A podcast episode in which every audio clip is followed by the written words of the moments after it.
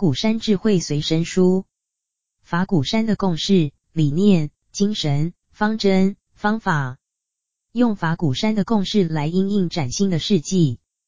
我们的理念，提升人的品质，建设人间净土；我们的精神，奉献我们自己，成就社会大众；我们的方针，归佛陀本怀，推动世界进化；我们的方法，提倡全面教育。落实整体关怀，法鼓山所推动的全面教育，包括从结婚、胎教、幼儿教育、青少年教育、宗教的人格教育、老年人的关怀教育，以及临终关怀的生死教育。目的是在关怀人类，提升人的品质，使得人人都能见到自心中的净土。大家不要小看自己，只要有一个念头和慈悲、智慧相应。那么你这一念就是生活在自己内心的净土里，以这样的精神影响我们的家庭及生活环境，人间净土就会普遍地、渐渐的落实出现了。法鼓山所要达成的目标，就是净化人心、净化社会、提升人品、改善环境、安定人心、安定社会，如此才能完成和谐的人生、和乐的社会、和平的世界。但愿我们共同努力，实践推广，让我们有大信心、大愿心，因应崭新的二十一世纪。本文摘自《平安的人间》，法鼓山的共识。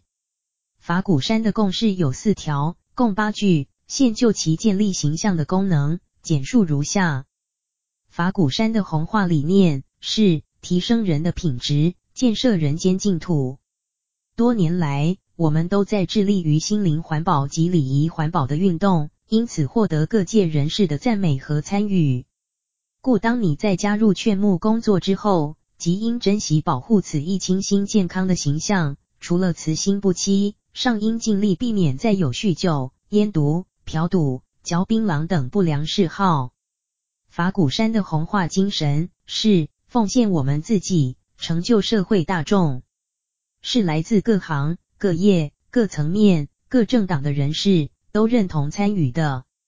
我们对于世道人心的安危，对于国家社会的治乱非常关心，故对于各种政治的选举活动，鼓励大家踊跃投票，选出与个人政治理念相应的贤能之士，或者以个人身份参加竞选与助选，奉献自己，成就社会。但是为了避免立场的同意之争，影响会员之间的和谐气氛，以致造成分裂的危机。任何人不能运用法鼓山的组织体系做竞选、参选、助选等活动。法鼓山的弘化方针是回归佛陀本怀，推动世界进化。我们的目标任务极多，我们的人力物力有限，为了带动社会风气的进化，我们要学习、要关怀、要推动的相关项目。已经非常众多，所以除了全力响应我们主动计划中的各项工作，应当尽量婉谢其他方面的要求参与，以免力量分散，徒劳无功。法鼓山的宗旨是要使得更多的人能够早日分享到应用佛法的利益，因此唯有以修学佛法、弘扬佛法、护持三宝来净化社会、净化人心，才是法鼓山的基本方针。法鼓山的弘化方法是提倡全面教育，落实整体关怀。长久以来，致力于净化人心、净化社会，以及提倡建设佛化家庭的工作，因此而被各界人士肯定为亲近、温馨、和乐的佛教团体。成为我们的会员之后，应当要自我成长、自我消融，要彼此关怀、互相照顾。但为避免各种可能的困扰，任何人不可利用法鼓山的组织管道，致力于商业经营、政治诉求、金钱借贷、男女苟且等活动。由于法鼓山的僧俗四众都是在全面教育与整体关怀的照顾下，做着自利及利他的万行菩萨，为了避免世俗习气的污染，不可要求以名位、权势、钱财等作为奉献护持的酬庸。法鼓山共有四项共识：第一项为理念，第二项为精神，第三项为方针，第四项为方法。而每一项皆有两句话勾勒出其意义。法鼓山的理念：提升人的品质，建设人间净土。人的品质是指人的品格、品德和品质。人在经过了教育的熏陶和社会的历练后，人品会有所改变，这就是提升人的品质。要提升人的品质，应先从自己开始。进而再帮助他人提升品质，以种种恰到好处的方式来帮助人，使得共同生活在我们环境里的每一个人都能够得到利益。同样的，建设人间净土也要从每一个人建起，在平凡和历练中奋力向上，一边建立自己的净土，同时也把人间净土的理念推广到周遭环境里的他人，让大家都能够得到佛法的滋润。接受佛法的因果观念，体会佛法对人间很有用，也来认同佛教，修学佛法。重点：提升人的品质，必须先从自己开始，再推广至周遭的人。人品包括品格、品德和品质。法鼓山的精神：奉献我们自己，成就社会大众。现今社会混乱，人心险恶。是由于大多数人的自私自利，缺乏抱有这种奉献自己、成就大众精神的人。如果人人都想成就自己，不想奉献，社会将会是你争我夺的一片乱象。好比一碗饭大家抢着吃，那么大家也就没有足够的饭食可吃了。但是如果能够奉献自己，成就别人，则人人都能更好，自己相对的也会更好。人人都能获得利益，自己本身也能受益。此外，奉献和牺牲之间也是有所不同的。奉献表示我们已有且拥有，而有能力成就他人。例如法鼓山的二十句四众佛子共勉语，一定是自己先有所了解，才能介绍给别人听。但牺牲则是说有所捐舍，捐舍之后自己便没有了。重点。奉献和牺牲不一样，奉献系指已拥有后再付出，包括时间、金钱及智慧；牺牲则是捐舍后自己便没了。法鼓山的方针：回归佛陀本怀，推动世界净化。佛陀的本怀是以慈悲为怀，我们称佛陀为大慈悲父，是世界上最慈悲的人。因此，回归佛陀的本怀是希望能成为佛陀的化身。不仅希望自己发扬佛陀慈悲的精神，也希望所有的人都能学习佛陀的慈悲和智慧的精神，同时也希望凡是有人烟的地方，也都能够建设为人间净土。因此，净化人间的活动要广布全世界，而这份工作则首先要从本土开始，从每一个人的自心做起。曾经有劝募会员提到，在他加入劝募工作的行列后，提高了他本身的品质，这是因为他已先体会到佛法对他本身的利益，才能让他人也心生感动而接受佛法，并且当你在推动劝募的同时，为了能使别人更清楚明白佛理，你就会更努力于学习佛法。一方面自己用心学佛，另一方面鼓励别人学佛，这即是在推动净化人心、净化社会的工作。重点。佛陀本怀就是慈悲和智慧的精神，我们要学习及发扬这两种精神。先从自己开始学习起，再拓展至其他的人、其他的地方，乃至全世界。法鼓山的方法，提倡全面教育，落实整体关怀。虽然佛教有越来越盛的景象，但到今天仍有许多的人未能听闻正确的佛法，因此。必须兴办教育，以培养弘法人才，接引大众学佛。而佛教的弘法人才是有层次的，例如有些老师专门教导小学生，有些老师则从事于中学、大专或研究所程度的教育。另外，还有些人可以专精于高深哲理的研究。各层次的人才都必须有计划性的培养，才能在社会上各阶层全面化的弘法。所以，法鼓山的建设也将兴办各种层次的教育，培育各种层次的人才。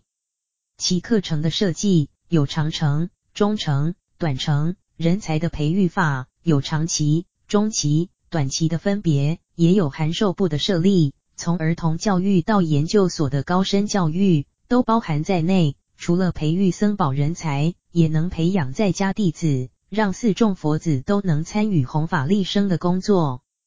此外，法鼓山也将兴办佛教的修行教育，例如朝山、拜忏、念佛、助念、打坐等等是修行，也是教育；而吃饭、睡觉、谈话的威仪也属于教育范畴之一。参加护法会、听开示也都是教育的一种。接触法鼓山会员，将法鼓山的理念精神告诉别人，这也是教育。因此，凡是法鼓山的参与者，现在就是教育家，也是在接受教育的人。将来每个有志愿的人都有机会接受到法鼓山各种层次的教育。事实上，教育与关怀是一体的两面，教育的功能便是关怀。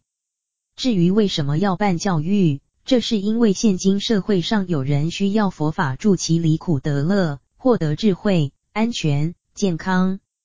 为了教育别人，自己一定也要受教育，达到教学相长的效果。因此，这种方法非常好。重点：全面性的教育是指各个层次的提升人品、关怀人间的教育，内容则包括精神层面、学问层面、生活层面、工作层面等。每个人不仅都应该是教育家，也都应该是经常接受教育的人。本文摘自法鼓山的方向，法鼓山的理念，法鼓山的理念和目标。法鼓山的理念是指法鼓山所传播的佛法，对于全世界的国家、社会、家庭乃至每一个人所产生的安定、和平、康乐、净化的效用。如果法鼓山的理念，只能实现在法鼓山，不能说不好，但是它的范围太小了，所以法鼓山并不仅在台北县金山乡那座山头，而是凡和法鼓山有关联的每一个人、每一个家庭、每一个社团，乃至于全台湾、全中国、全世界，都属于法鼓山的范畴。为什么要推广法鼓山的理念？近年来，国内外的社会秩序紊乱不堪。细究其因，主要是因为人心不安定。目前的社会太重视功利主义，在做任何一件事的时候，皆以自我利益挂帅，导致只求私利不顾公益，人心惶惶，失去了价值判断的准则。其实，公平合理的功利主义是值得鼓励的，只求目的而不择手段的功利主义却会腐蚀人心，危害社会，也必殃及个人。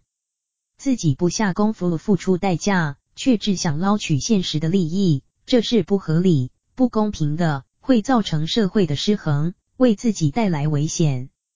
我曾经在北投街夫上遇到一位中年妇女，她告诉我，北投地区出现了许多金光党，他们是一群人的组合，其中一人扮演痴呆傻瓜，他总是带着一大堆的金条、宝物及钞票在街上游逛。围绕在他四周的同党会到处散播耳语说，只要我们用方法骗他，这些金条、宝物全是我们的，你跟着我一起去骗他，到手时你拿多的，我们拿少的。就有人愿意占这种小便宜，领出银行户头里的钱，和这群金光党交换自以为是黄金、钞票的假东西回家，打开后才发现是一堆花生、废纸，嚎啕大哭说。我倒霉，我上当了，但已无济于事了。我说，这种人上当是应该的，为什么就想贪图非分之财？金光党就是欺骗那些专想贪图非分之财、心态有问题及贪心病很重的人。其实，我们每一个人的内心深处，多半存有贪图非分之财的念头，好像饥饿的一窝老鼠，随时都准备溜出来找食物吃。此从抢购大乐透、四星彩、大炒股票时的那股贪劲中可见一斑。明明这家公司的股票价值很低，硬是把它炒得很高。只要自己能够赚到钱，其他的后果就不关我的事了。然而，社会是一个共同体，彼此之间都是休戚与共。如同大家共饮一处水池的水一样，如果自己不爱惜水池的干净，任意解大小便进去的话，自己也会喝到这些污水。社会病态的原因，贪、嗔、痴。处身这个时代，太半的人都觉得没有安定感，生活不能获得充分的保障。许多人都认为世风日下，人心不古。其实这种论调不一定正确。从释迦牟尼佛时代开始，众生的心中就有三毒：贪、嗔、痴。正因为有这三毒，所以造下杀盗淫妄种种的恶业，因而产生了生老病死的果报。在我们人生的过程中，经常会遇到各种的病痛，也会碰到风灾、水灾、火灾、地震、战乱等各种的灾难，这就是贪、嗔、痴造成的恶报。建立正确的心态，认识因果观念。曾经有残障者提出他们的抱怨说，佛教不公平。佛教认为害病是因为造下了恶业，所以得到果报。残障人士并没有做坏事。却成了盲、聋、哑、瘸、跛，这是不公平的。我答复说，佛并没有说你们这一生做了坏事，所以变成这样。佛教的教义是要解除众生的烦恼，不要让大家怨天尤人。既已得到这样的结果，就应当面对它，不要怨恨。与其怨恨生烦恼，不如乐观奋斗，这不是很好吗？佛法讲三世因果。讲过去造的善恶业，今生受的乐及苦，就是告诉我们要平心静气，不要怨天尤人。虽然前世的事我们并不知道，但是一定要相信它有，不要相信它无，否则会产生愤愤不平之心。相信它有，至少可以解释我们为什么会变成目前这个样子。佛法的作用，就是要我们心平气和，面对现象，继续努力。相信过去，就会相信现在；想到现在，就会想到未来。为了未来，我们一定要未雨绸缪，一定要有存好心、做好事的观念，并付诸行动。这是因果的观念。如果能将这样的观念让自己、家人及世间所有的人享用的话，我们的社会自然就有安全、安定的保障，人心也会获得充分的安全感。所谓没有安全感，就是经常担心着不知道明天与后天会发生什么事，或者对未来充满了不安定感。站在佛法的立场，一切唯心造。社会的好坏、个人的安危、家庭的和乐与否，都与我们的心理活动相关联。一旦观念有问题，所有事情都会有问题。我们的心理要健康，不要总是东怕西怕。自己吓唬自己，要相信生死有一定的原因。只要行得直，做得正，常存慈悲心，多念阿弥陀佛、观世音菩萨、地藏王菩萨，心里不担心，就会得平安。平安是自己带给自己的，不是别人给予的。同样的，家庭的平安也不是你自己一个人可以给的。因此，不要老是记挂家里的不平安。只要照着佛教徒的本分去做，家里一定会平安。如果老是担心孩子不用功、不念书，希望师父加持、念咒，凡有这种人，我就会告诉他，别担心，每一个人都有他的福报。许多从小不读书的人，长大之后却成为大老板、董事长。孩子不想读书，将来可能会回心转意，想要读书，也有可能在他需要的时候。他会用功读书，你可以替孩子念阿弥陀佛或观世音菩萨的圣号，同时不失贫穷，供养三宝，为他培福祈福。对儿女，应该鼓励他们自己独立起来，是应当照顾他们，但却不要担心他们。对事业，应当有计划、有眼光，再加上不断努力，但却不用担心成败得失。这也是佛法的因果观念。佛法已经把因果观念阐述得很清楚，个人吃饭个人饱，个人生死个人了，就是至亲眷属也无法彼此替代。个人有自己的前因，也各有自己的后果。现世是由前世来，未来是由现世去。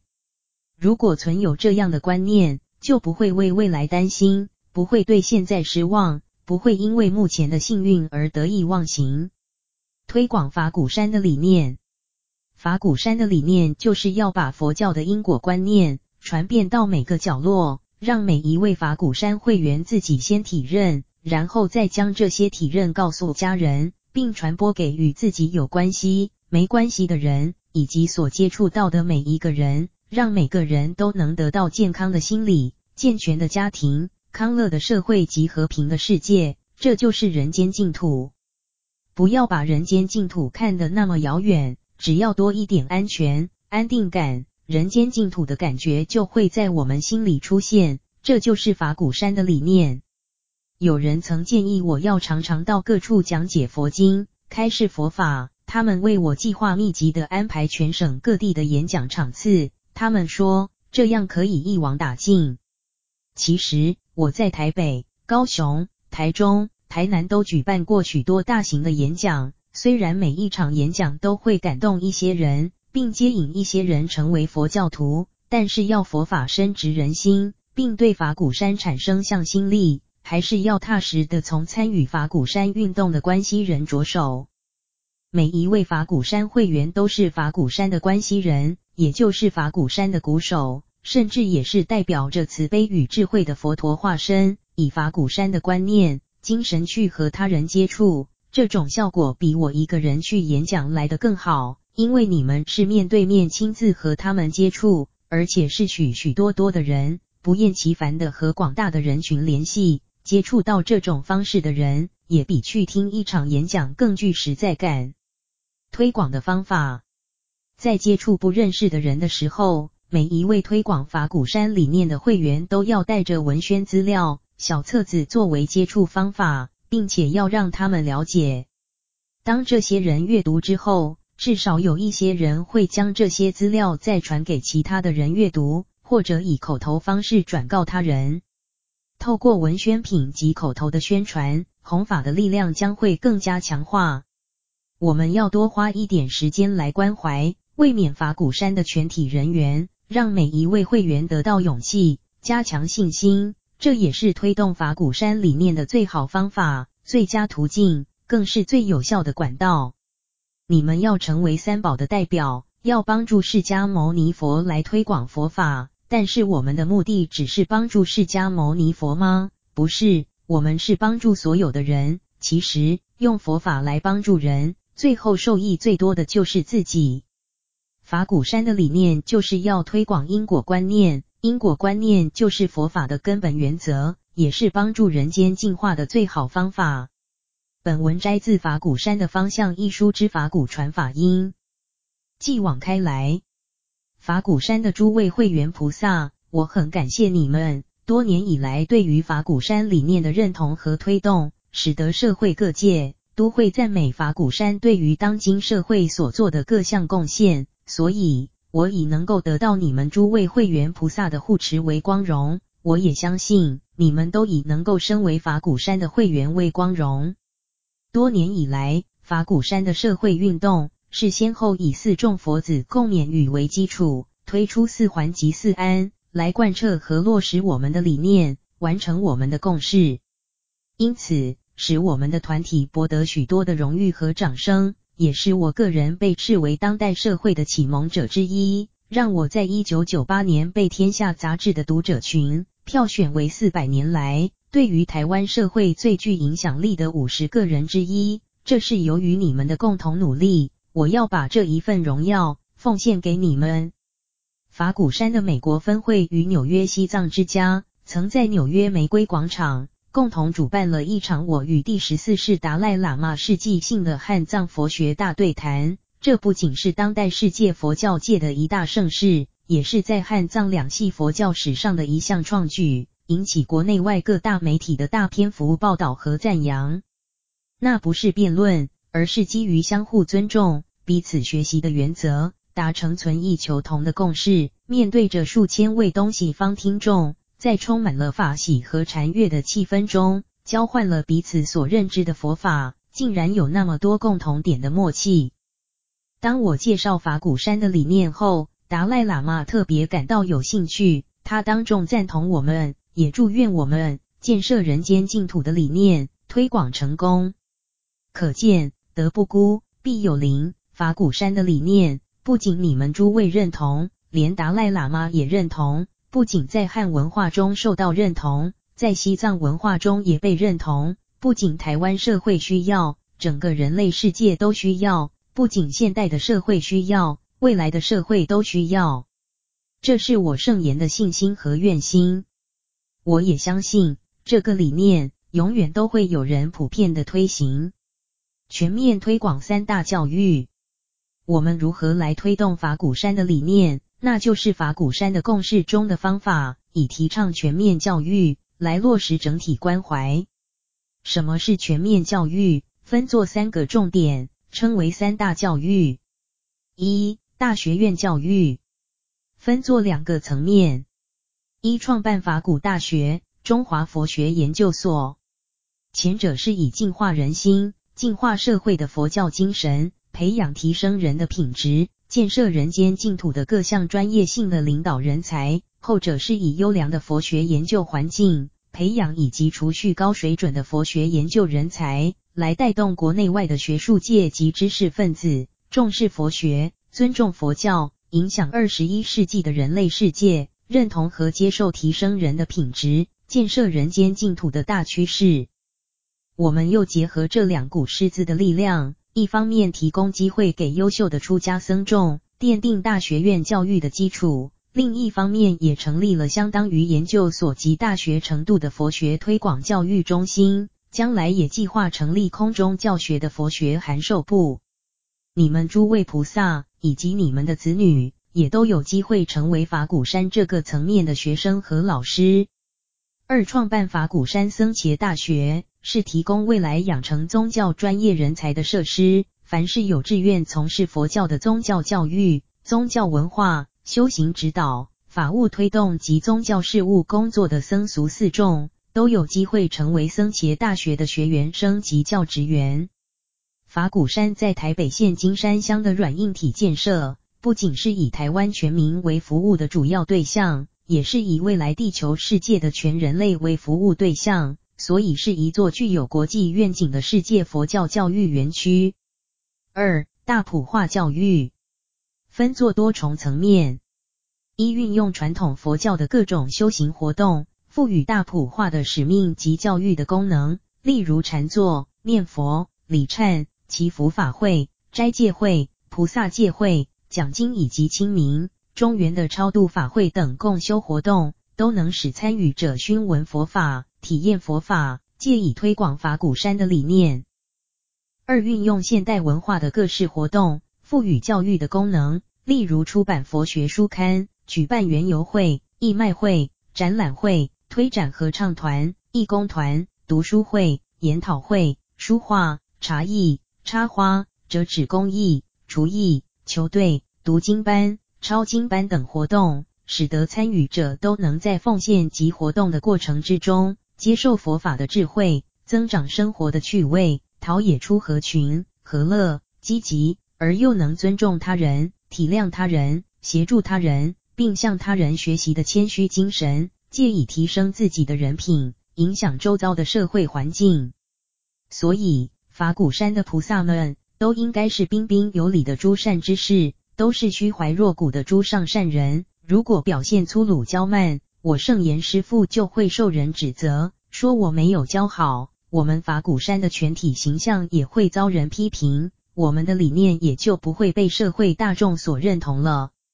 所以，我要恳求诸位菩萨，我们必须警惕，必须努力。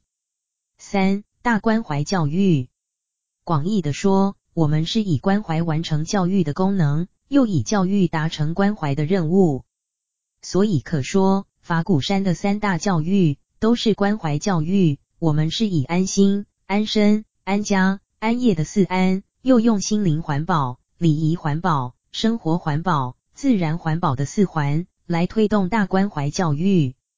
若从狭义的说，我们对于人类的一生，从除受孕及开始的胎教，到死亡时的临终关怀及往生关怀之间，各阶段各层面的关怀，称为大关怀教育。我们现在已经做的，例如有皈依弟子的关怀、婚前教育、联合婚礼、儿童班、儿童学佛营、国中及高中少年学佛营、大专青年佛学营及学佛营、成年礼、联合祝寿、联合奠祭、临终及死亡关怀的助念团等。这些活动我们做得非常成功，我要在此感谢大家，也要在此勉励大家，不能自满，应当好要更好，精益求精，回归佛陀本怀实现理念。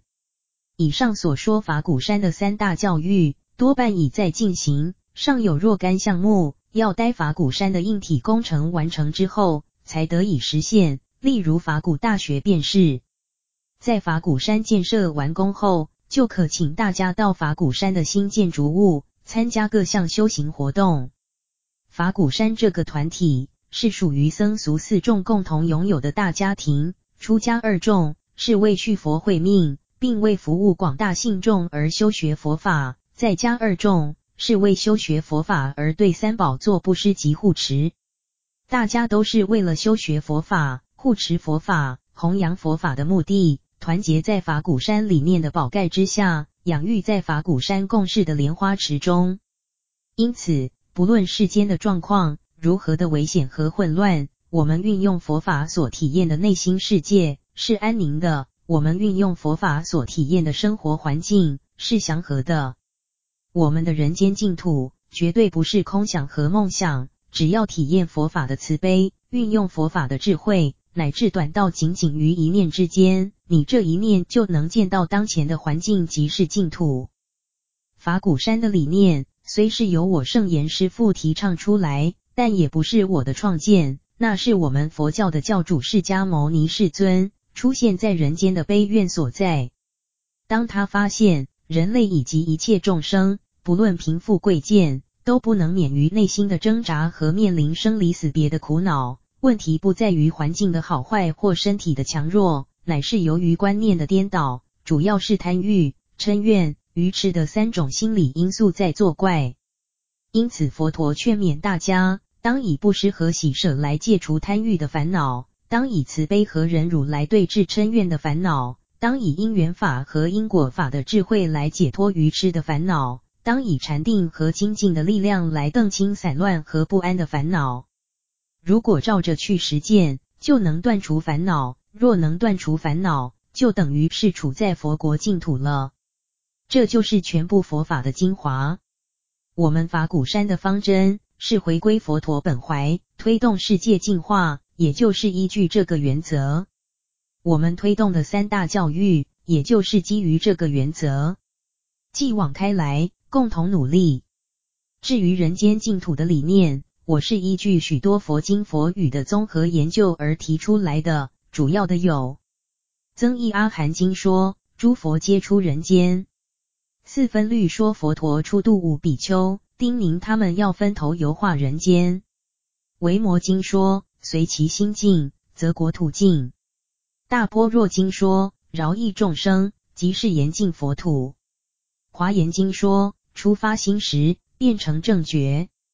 法华经说，若人散乱心，入于塔庙中，亦称南无佛，皆已成佛道。宗敬录主张一念成佛之说，一念与佛的慈悲和智慧相应，此一念即已成佛；一念与佛相应，一念住于净土；多念与佛相应，多念住于净土；一人与佛相应，一人住于净土；多人与佛相应，多人住于净土；人人与佛相应。人人住于净土。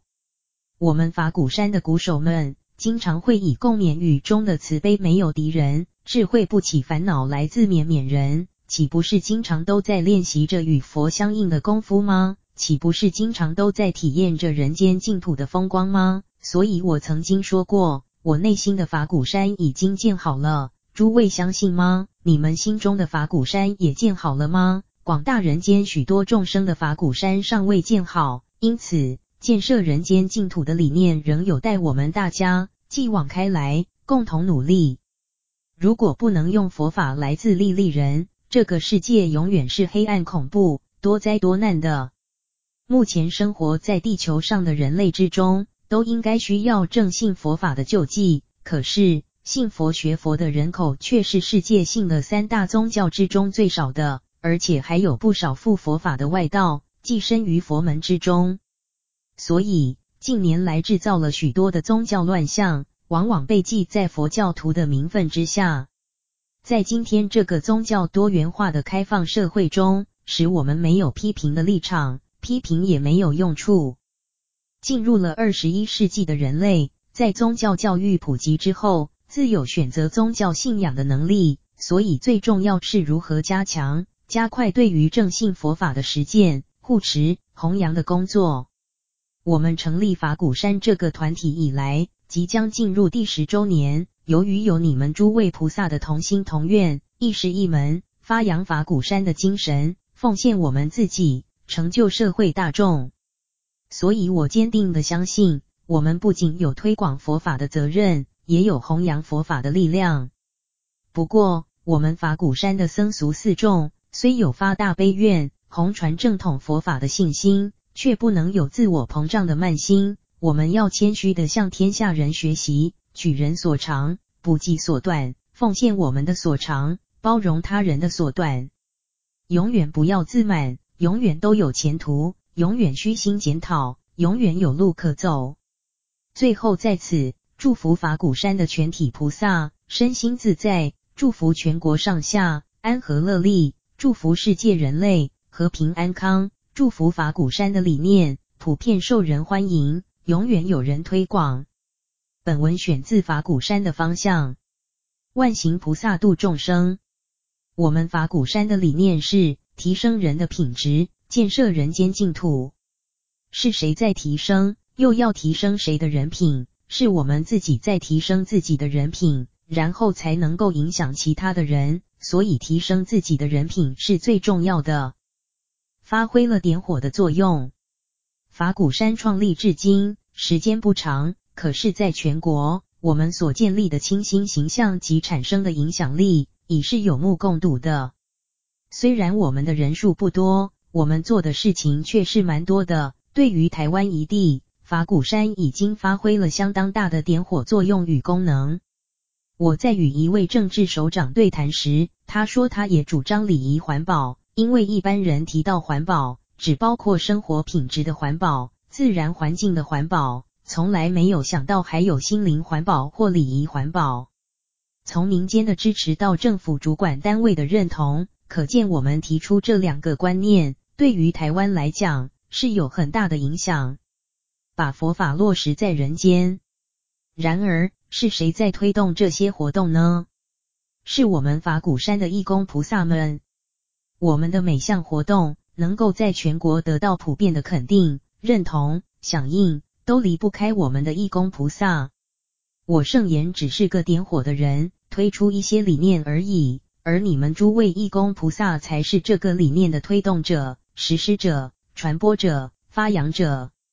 所以，我要对诸位说，法鼓山今天有这样的成就，都是你们诸位的奉献，你们诸位的功德，谢谢大家。例如，我们所提倡的心灵环保、建设人间净土等观念，已经在台湾普遍受到响应。不仅佛教界在实践，好多团体也都在使用。像是心灵环保这个名词，便是我们创始的。除了法鼓山在宣导。其他的佛教团体也在推广心灵环保，甚至于环保署也在响应心灵环保了。媒体也都很喜欢报道这个理念。我们所提出的礼仪环保这个理念非常鲜明，许多人也都感觉到非常重要。因此，内政部便和我们合作举办活动，教育部也支持我们，就连环保署也曾表示要提倡礼仪环保。过去的佛教徒非常保守。消极，也可以说是非常落伍，只知道念佛求生净土，念佛求了生死，没有体察到佛陀本怀。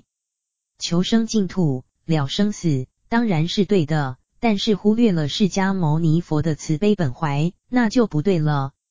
佛法的目的是广度无量众生，在哪里度呢？当然是在人间度，方法就是指引每一个人建立正确的生活观念。指出正确的生活目标和生活规范。